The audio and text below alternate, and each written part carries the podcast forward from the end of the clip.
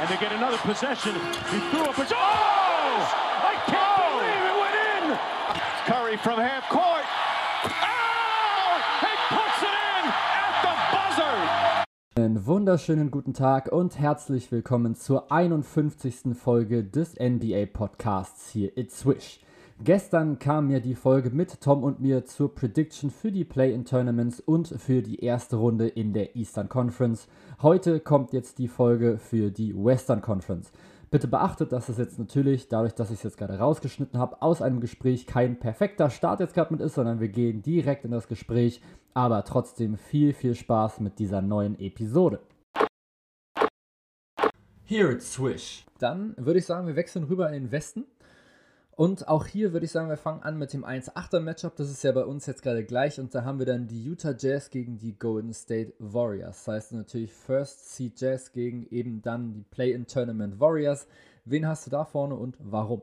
Das klingt jetzt absolut doof, weil die Jazz an Nummer, also an Platz 1 sind, aber für mich sind die Jazz nach wie vor irgendwie so ein bisschen der Geheimfavorit, über den zwar gesprochen wird und ich meine, sie sind nun mal an Platz 1, da kriegen die natürlich ein bisschen Aufmerksamkeit, aber irgendwie habe ich das Gefühl, dass sie dann doch nicht so hundertprozentig für voll genommen werden. Und dieses Team ist so ausgeglichen besetzt, hat gute Defender, hat Scoring. Donovan Mitchell hat letztes Jahr gezeigt, dass er in den Playoffs durchdrehen kann.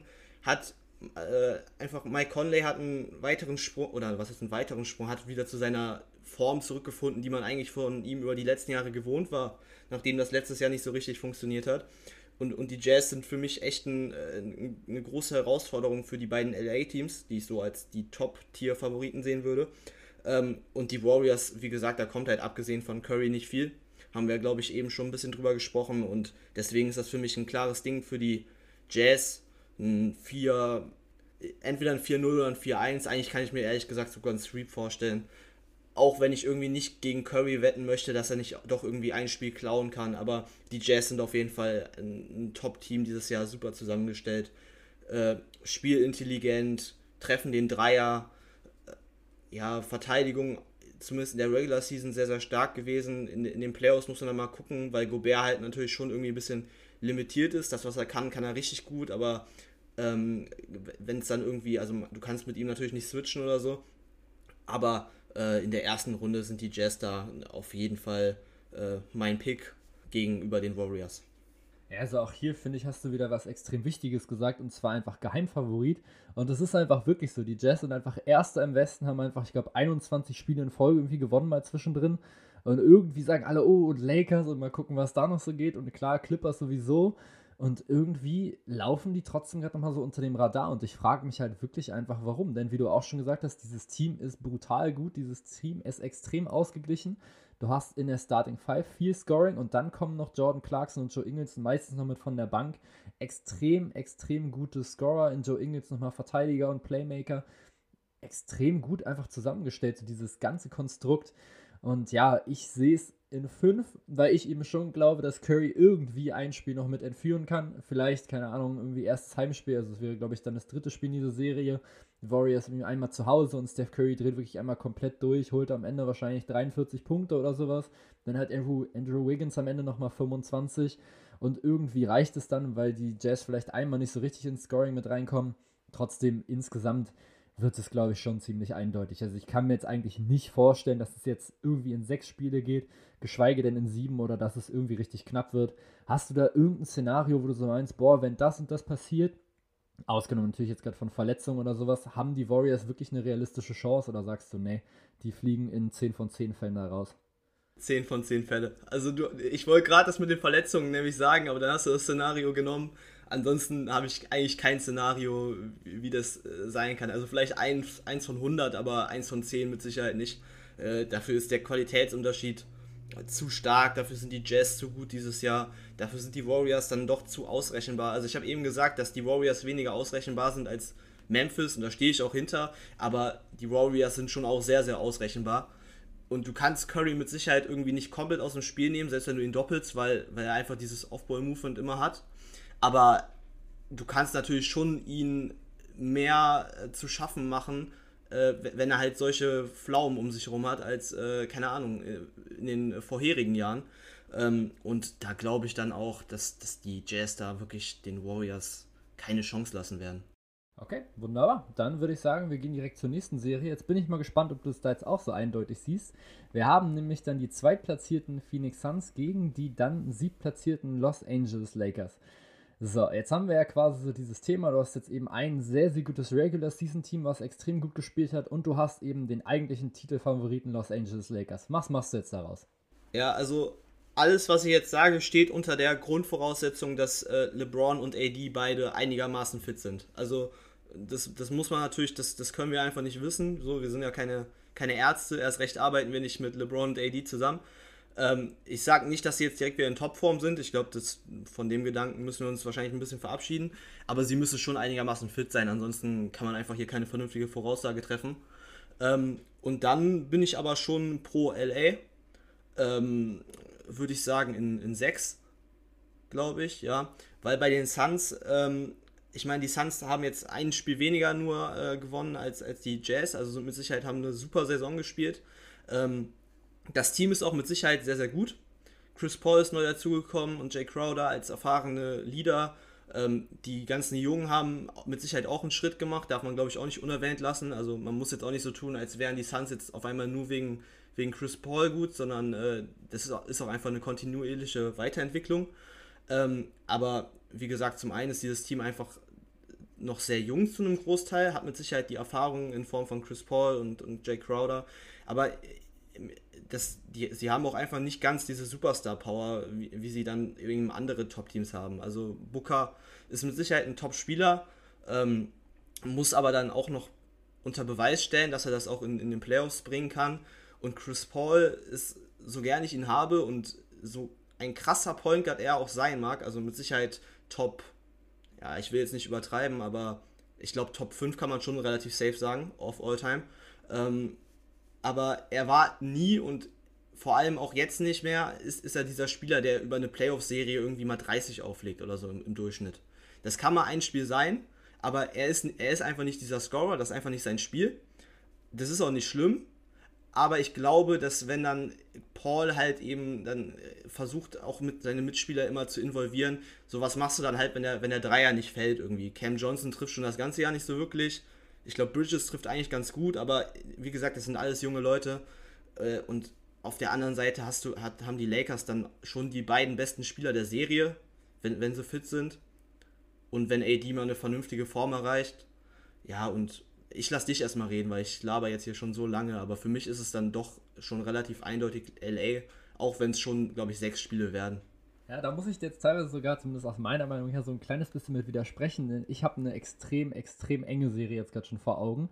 Und das liegt einfach nur an den insgesamten Matchups, denn ich sehe einfach nur Matchups, die extrem knapp sind. Also du immer auf das, was die Lakers quasi sehr, sehr gut machen, also zum Beispiel jetzt gerade Anthony Davis als Big Man, hast du der Andre Ayton als, als Verteidiger. Gegen Andre Drummond hast du noch einen Jay Crowder oder sowas in der Art zumindest.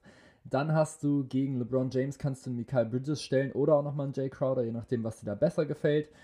Dann hast du noch einen Dennis Schröder gegen einen Chris Paul. Chris Paul kennt Dennis Schröder eben sehr, sehr gut. Die haben jetzt erst gegeneinander oder miteinander jetzt erst zusammen gespielt bei den Oklahoma City Thunder.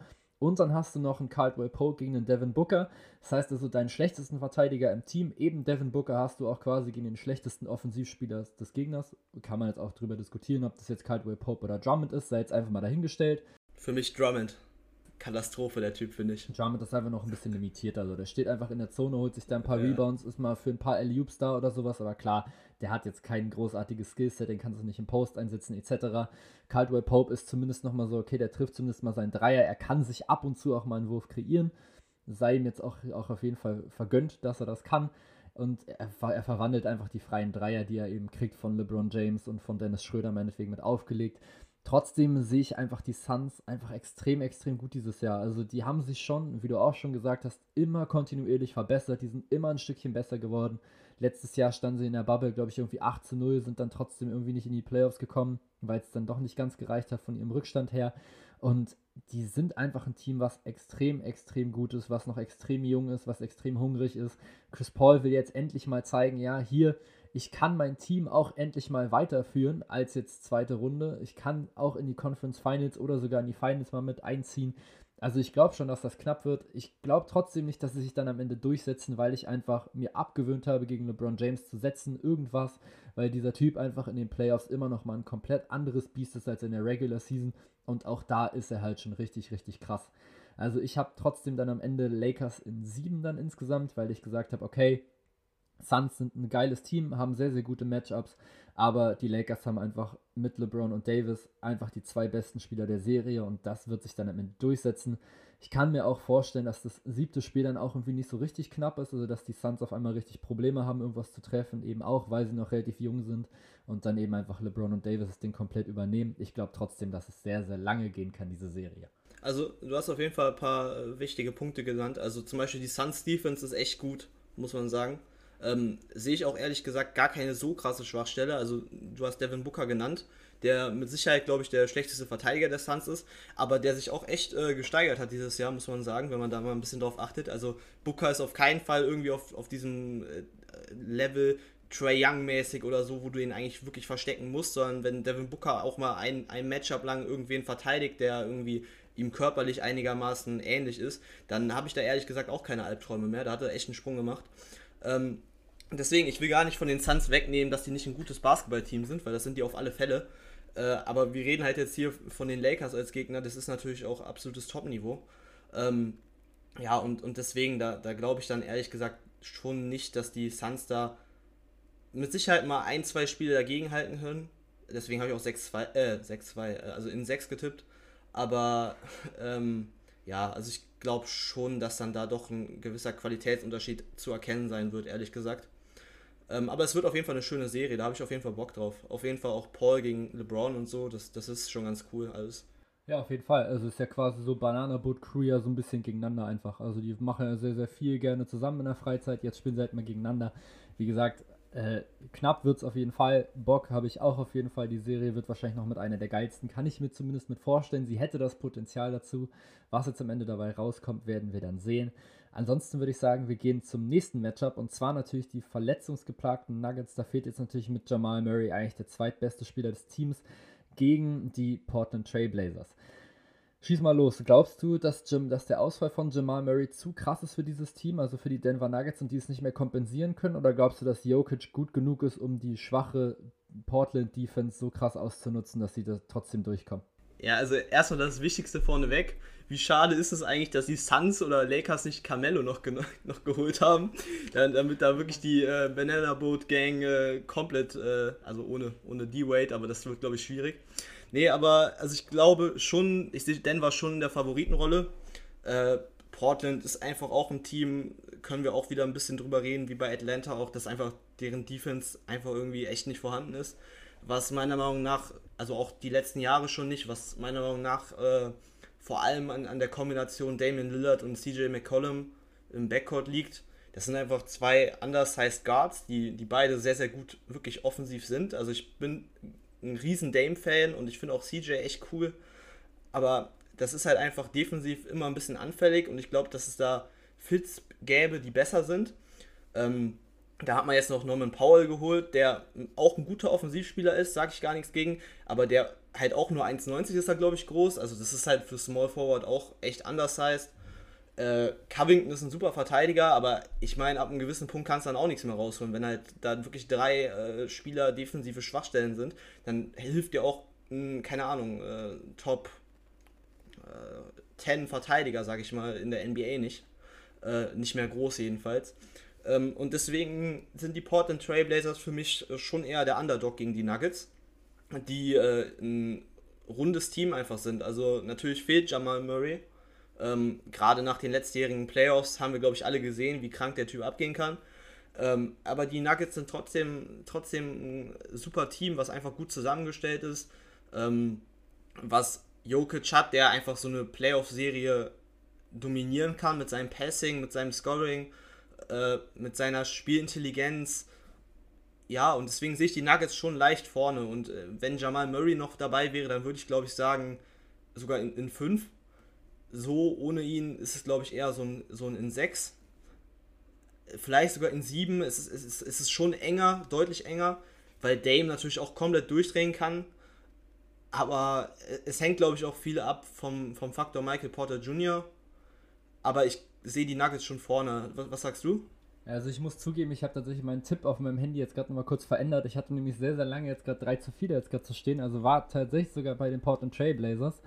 Aber als du das Ganze argumentiert hast, habe ich echt gerade mal so überlegt, oh Gott, CJ und Dame und dann hast du noch Norman Powell und dann hast du auf der anderen Seite noch Nikola Jokic, der den Ball so gut verteilt hat und habe jetzt meinen Pick schnell nochmal geändert auf äh, 4 zu 3 für die Nuggets. Also ich glaube schon, dass es extrem knapp werden könnte, eben weil das Guard-Scoring von den Blazers eben extrem gut ist. Norman Powell ist zumindest kein schlechter Verteidiger, aber du hast schon recht, er ist extrem undersized und wenn eben alle drei zusammenspielen, hast du einfach drei Positionen mit maximal 1,90 Meter und das ist schon echt nicht wirklich viel. Also da haben die Nuggets schon große Vorteile.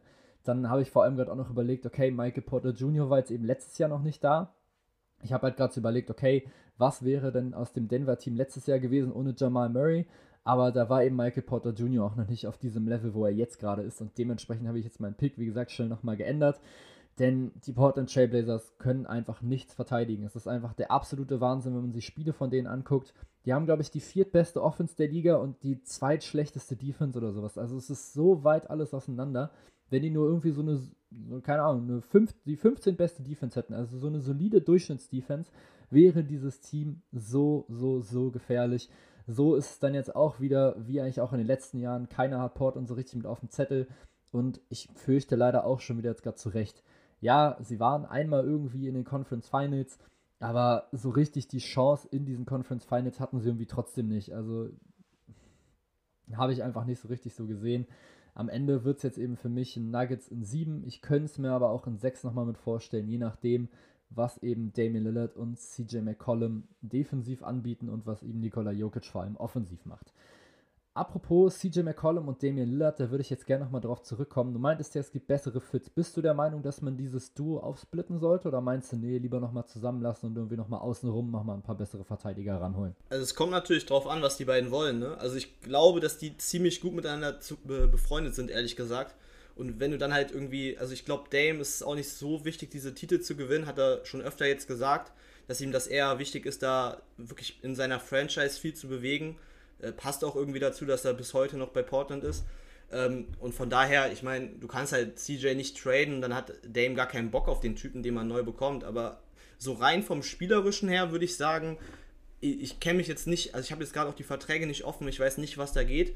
Aber wenn du zum Beispiel, keine Ahnung, so einen CJ, äh, keine Ahnung, gegen Middleton traden könntest oder so, ich glaube, das passt nicht ganz, aber so, wenn du jemanden von diesem Spielertyp bekommen würdest, so ein Small Forward, aber nicht so wirklich anders heißt, guter Wurf, kann am Korb finishen, ist ein vernünftiger Verteidiger und dann tradest du CJ und äh, tust vielleicht ähm, Paul ein, eins tiefer auf, auf Shooting Guard. Ich glaube, dann ist das Team viel besser aufgestellt. Dann, sind die, dann wären die für mich, glaube ich, in der Serie gegen die Nuggets auch Favorit, ehrlich gesagt. Ähm, deswegen, ja, also ich glaube, es ist ja kein Zufall, dass, dass Teams immer versuchen, äh, entweder, also wenn sie jetzt zum Beispiel Superstar-Duos haben, ein Guard und ein Wing oder ein Guard und ein äh, Big oder vielleicht auch ein, äh, Wing und ein Big. Also das siehst du ja relativ häufig und äh, wirklich Guard-Duos, die wirklich top sind, haben wir mit Sicherheit auch schon gesehen. Ähm, Clay Thompson und Curry zum Beispiel. Aber das sind in der Regel dann halt auch Duos, die irgendwie entweder gedraftet werden oder halt im Fall Curry und Thompson zum Beispiel sich so gut ergänzen, dass es dann kein Problem ist. Also da konntest du ja Thompson wirklich als den äh, Schutzschirm vor Curry nehmen, hinter dem man ihn defensiv dann immer versteckt hat. Aber ähm, bei Dame und CJ funktioniert das halt nicht, weil die halt beide keine guten Verteidiger sind und deswegen glaube ich, dass es deutlich bessere Fits gibt, auf jeden Fall. Ja, also stimme ich dir natürlich zu. Also wenn du, ich glaube, wenn du wirklich die Chance hättest, CJ McCollum wegzutraden und dafür eben so einen Spielertyp Clay Thompson jetzt zu kriegen, klar, sicher eine Nummer kleiner, weil CJ McCollum einfach nicht auf diesem Level ist von Clay Thompson. Und Damian Lillard damit gut, cool ist, sage ich mal, dann würde ich auch auf jeden Fall stark drüber nachdenken, denn ich glaube ehrlich gesagt nicht, dass diese beiden zusammen irgendwie mal einen Titel mit gewinnen können, außer natürlich du sagst, okay, ich habe jetzt noch einen richtig geilen Small Forward in der Defensive, einen richtig geilen Power Forward und nochmal einen richtig guten Center, denn da hakt es ja auch, denn auch ein Ines Kenter ist natürlich überhaupt kein guter Verteidiger, der holt immer viele Offensiv-Rebounds, aber irgendwie in der Pick-and-Roll-Verteidigung ist er einfach immer noch unglaublich angreifbar. Und das nochmal gepaart mit dieser Pick-and-Roll-Defense von eben Damian Lillard und CJ McCollum. hast du eben genau diese Defense, die du eben jetzt gerade hast, nämlich keine wirklich gute. Dementsprechend haben wir jetzt also beide die Nuggets vorne. Ja. Ich in sieben und du meintest, glaube ich, in sechs oder sieben, richtig? Ja, es, es, es kommt ein bisschen darauf an, wie sich die Serie entwickelt. X-Faktor, wenn man es so nennen kann, ist, ist Michael Porter Jr., glaube ich, weil der natürlich schon irgendwie Scoring liefern muss, was man von ihm ja jetzt in der Regular Season gesehen hat, aber A, noch nicht über so einen langen Zeitraum und B ist halt Playoffs dann nochmal ein bisschen was anderes. Ähm, aber ich glaube schon, dass die Nuggets das machen. Jokic ist auch einfach wirklich der Wahnsinn dieses Jahr. Aber Dame natürlich auch. Also es ist, es ist wirklich knapp, glaube ich schon irgendwie. Also ich glaube schon, dass einige Spiele echt enger sind, aber ich glaube dann schon eher an die Nuggets irgendwie. Ähm, ja, und ich finde es echt schade eigentlich, weil ich habe es jetzt, glaube ich, am Anfang schon mal gesagt, ich mag die Blazers echt gerne und ich mag auch CJ zum Beispiel echt gerne, das soll gar nicht so negativ rüberkommen. Ich finde, der Typ ist echt super anzugucken, auch mit seinem Midrange-Game und so. Aber ja, das, ich glaube, das ist halt einfach irgendwie diese Kombination, die ist einfach ein bisschen problematisch. Natürlich ist CJs Game einfach eine Klasse für sich, also das ganze Scoring, was er einfach mitbringt, so diese ganze Kreativität in der Offensive, dieses Passing, was er ab und zu nochmal mit reinbringt, das ist extrem, extrem wichtig. Aber nichtsdestotrotz müssen wir auch auf jeden Fall nochmal mit auf die Nuggets gucken. Müssen wir, glaube ich, jetzt einfach abwarten, was jetzt eben bei Michael Porter Jr. nochmal so geht. Hast du jetzt gerade schon recht, das ist jetzt gerade eben so dieser X-Faktor, eben dieser junge Spieler, der bislang in den Playoffs eben noch keine Erfahrung gesammelt hat oder zumindest nicht viel und jetzt eben eine viel, viel größere Rolle jetzt gerade nochmal mit hat, als es jetzt eben im letzten Jahr hatte. Auf jeden Fall wird diese Serie auch sehr, sehr spannend zu gucken und das wird auch die nächste, denn das sind die Los Angeles Clippers gegen die Dallas Mavericks. Dieses Matchup gab es ja letztes Jahr schon und da war es noch das 2-7er-Matchup. Also da waren die Los Angeles Clippers auf 2, die Dallas Mavericks auf Rang 7 und das konnten die Los Angeles Clippers mit 4 zu 2 für sich entscheiden. Glaubst du, dieses Jahr geht es auch wieder an die Clippers und auch wieder in 6 oder glaubst du, dieses Mal passiert irgendwas anderes und die Serie geht einmal komplett in die andere Richtung? Die Clippers sind für mich Favorit. Dallas ist aber meiner Meinung nach ein bisschen stärker geworden als letztes Jahr. Ähm, haben da, glaube ich, schon ein paar gute Ergänzungen gemacht. Ähm, Nichtsdestotrotz sind, sind die Clippers für mich auf jeden Fall Favorit. Ich würde dich erstmal äh, zu Wort kommen lassen, dann kann ich mir nebenbei auch nochmal kurz ein bisschen Gedanken machen, weil ich bin jetzt gerade ein bisschen überfordert, ehrlich gesagt, weil das hier gerade kurz äh, nicht funktioniert hat. Aber ja, schießt du erstmal los. Ja, also ich sehe es erstmal ähnlich wie du. Also für mich sind auch die Clippers auf jeden Fall in der Favoritenrolle. Haben jetzt letztes Jahr auch schon gewonnen. Bei den Teams ist jetzt auch nicht so mega viel jetzt gerade passiert irgendwie so Christoph Porzingis und Luka Doncic verstehen sich jetzt wohl off-court nicht so wirklich gut. Generell ist Christoph Porzingis irgendwie in der Saison noch immer noch nicht so dieser alte Christoph Porzingis, der eben mehr mit war. Die Clippers haben sich jetzt noch mit Serge Ibaka noch einen extrem guten Bigman noch geholt, der diesem Team, glaube ich, extrem gut zu Gesicht stehen kann. Kawhi Leonard und Paul George sind zumindest im Duo auf jeden Fall besser als Luka Doncic und Christoph Porzingis. Wo man jetzt eben Luka Doncic gerade gegen Kawhi Leonard gerade mit einhängt, das will ich jetzt ehrlich gesagt nicht machen. Das ist, glaube ich, viel zu krass. Also beides einfach absolute Superstars. Luka Doncic extrem jung, immer noch sehr, sehr roh. Kann aber einfach quasi schon alles sehr, sehr gut. Das Einzige, was mich manchmal bei ihm ein bisschen nervt, ist eben dieses ganze Rumdiskutieren mit den Schiedsrichtern. Ja, das ist schlimm. Das ist echt schlimm. Ansonsten ist er einfach ein absoluter Superstar. Also das muss man einfach immer wieder anerkennen. Letztes Jahr hat er noch einen Game Winner noch getroffen gegen die Clippers. Aber für mich sind es dann trotzdem die Los Angeles Clippers, die sich da durchsetzen. Und es wäre auch einfach zu cool, wenn wir jetzt endlich mal dieses Battle of LA irgendwann mal sehen könnten. Daran, darauf habe ich eigentlich ehrlich gesagt schon die ganze Zeit Bock. Ich glaube auch, dass die Clippers echt gute Verteidiger haben für Doncic. Also mit Sicherheit ist Doncic nicht zu verteidigen. Jedenfalls nicht durchgehend, aber also wenn ich wen gegen ihn stellen will, dann sind das halt so Typen wie Kawhi, PG. Ähm, ja, gibt es noch ein, zwei andere. Morris kannst du mit Sicherheit auch mal gegen ihn stellen. Das sind auch, also so Morris zum Beispiel ist so ein tougher Typ hat man letztes Jahr gesehen. Das war mit Sicherheit teilweise auch sehr unsportlich, aber das sind halt Sachen, die halt Doncic mit Sicherheit nerven ähm, und teilweise auch ein bisschen aus dem Konzept bringen können, glaube ich noch. Und also zumindest in den Playoffs, in so einer wirklichen Playoff-Serie, habe ich dann zum aktuellen Zeitpunkt, glaube ich, dann doch schon nochmal lieber einen Kawhi Leonard als, als einen Luka Doncic. Ähm, einfach wieder wegen der Erfahrung. Dieses Midrange-Game, was einfach Kawhi so exzessiv betreibt, ist auch was, was in den Playoffs, gerade wenn es in diese Crunch-Time geht, oft hilfreich ist, weil ich meine, Dreier, Dreier und, ähm, und am Korb wird halt sehr, sehr oft weggenommen, aber diese Midrange-Würfe, die kann halt Kawhi eigentlich fast immer generieren, wenn er möchte. Und ja, deswegen, ich glaube auch, dass die, dass die Clippers das machen. ich tippe, glaube ich, auf in, in 6, weil ich glaub, schon glaube, dass die, dass die Mavs da was äh, holen können.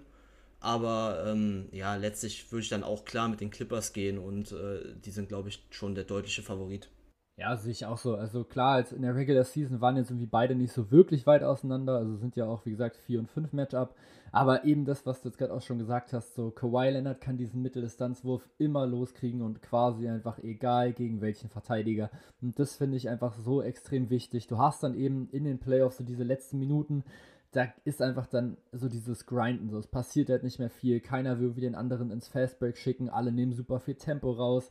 Es gibt nur noch so ein paar kleine Pick-and-Roll-Situationen, aber du kannst Kawhi Leonard einfach immer da hinstellen und ihm diesen Elbow-Jumper geben, meinetwegen auch aus der Drehung, also aus dem Post heraus und der ist da einfach so tödlich und das ist eben genau das, was dich in dieser Serie eben dann weiterbringt.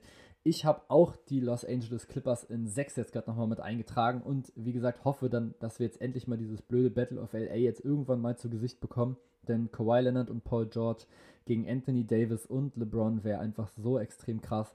In dieser Serie wird Luka Doncic auf jeden Fall mindestens ein Spiel klauen, er sogar zwei. Auch ein Christoph Porzingis kann nochmal extrem abliefern. Tim Hardaway Jr. kann immer mit heiß laufen, aber die Clippers haben einfach zu viele gute Verteidiger und haben offensiv dann auch einfach zu viele Waffen für mich, um wirklich, wirklich in die Bredouille jetzt gerade zu kommen und hier wirklich rauszufliegen. Es ist natürlich ein bisschen bitter, dass wir jetzt, oder was ist bitter? Äh, kann man positiv oder negativ sehen, aber ich sehe gerade auch, dass wir die Clippers gegen Lakers dann auch erst in den Conference Finals bekommen würden. Ne? Also da ähm, müssen auf jeden Fall beide Teams erstmal schon ein paar Mannschaften schlagen, äh, bevor sie sich da gegenüberstehen. Ja, natürlich, müssen sie auch, aber ich hätte da trotzdem auf jeden Fall mega Bock drauf. Also ich meine, beide Mannschaften wollen ja letztendlich auch Titelfavorit ja, ja, ja sein. Und man sagt ja immer, okay, wenn du halt Titelfavorit sein willst, dann musst du ja auch jedes Team schlagen. Ich finde den Satz immer so ein bisschen, naja, kommt halt darauf an, wie halt deine Matchups mit aussehen, aber ich glaube schon, dass diese beiden Mannschaften den Kader hätten, um das auf jeden Fall zu bewerkstelligen. Ja, das, das glaube ich auch, aber natürlich ist, sind die Chancen geringer, wenn sie sich halt erst in den Finals äh, in den Conference Finals sehen, als wenn sie sich in der zweiten Runde sehen. Aber ich glaube auch, also für mich sind, wir können ja nochmal, also ich würde sagen, ich glaube, wir schaffen es nicht, die kompletten Serien durchzugehen. Also das wird, glaube ich, ein bisschen den Rahmen sprengen jetzt von den, von den nächsten Runden. Aber wir können ja nochmal kurz drüber reden, so wer sind da, deine Favoriten, sowohl im Westen als auch im Osten? Ja, also bei mir sind es auf jeden Fall schon mal die Los Angeles Lakers, denn wie gesagt, ich tippe auf keinen Fall gegen LeBron James und das wird mir auch einfach nicht mehr mit unterlaufen. Ich glaube sogar auch, dass sie auf die Clippers treffen können. Ich glaube auch, dass sie es tun werden, aber ich glaube dann eben auch, dass eben dann LeBron James und Anthony Davis sich dann da durchsetzen. Äh, Im Osten habe ich tatsächlich jetzt mittlerweile sogar die Philadelphia 76ers jetzt gerade mitzustehen. Auch das finde ich eigentlich gar nicht so leicht, es gerade nochmal mitzutippen, aber ich kann mir tatsächlich sogar vorstellen, dass die Brooklyn Nets vielleicht in der zweiten Runde sogar schon rausfliegen gegen die Bucks. Und dann hätte ich tatsächlich dann Sixers gegen Bucks in den Eastern Conference Finals und da sehe ich dann tatsächlich sogar die 76ers vorne, einfach aufgrund ihrer krassen Defense. Wand aufbauen gegen Janis kannst du natürlich sehr, sehr gut machen, wenn du hinten Joel Embiid nochmal mit drin hast und dann eben außen die Schützen zustellen, passt dann auch sehr, sehr gut. Wen hast du? Ja, also im, im Westen stimme ich dir zu wie gesagt, ähm, also Lakers und, und Clippers sind so für mich ganz oben. Jazz kommen dann irgendwie da drunter. Nuggets kommen dann wiederum irgendwie unter den Jazz, würde ich sagen. Ähm, Phoenix sehe ich dann ungefähr auf dem Level mit Dallas und, und, und, Portland irgendwie noch so ein bisschen darunter. Ja, und über den Rest müssen wir jetzt ja, glaube ich, nicht so wirklich reden. Ähm, und im Osten bin ich mir echt unsicher. Also ich sehe auch Philly über den Bucks, hast, hast du auf jeden Fall recht. So, wenn, wenn da eine Serie kommt, bin ich mir eigentlich relativ sicher, dass dass Philly das Ding holt. Da würde ich auf jeden Fall immer mein Geld draufsetzen. Aber ich, ich weiß zum Beispiel echt nicht, was ich, wie ich die Nets einordnen soll. Und ich habe echt viel geguckt, so verhältnismäßig, weil, habe ich ja am Anfang gesagt, so, Nets sind schon, wenn ich ein Team habe gerade, dann sind es, glaube ich, schon die Nets.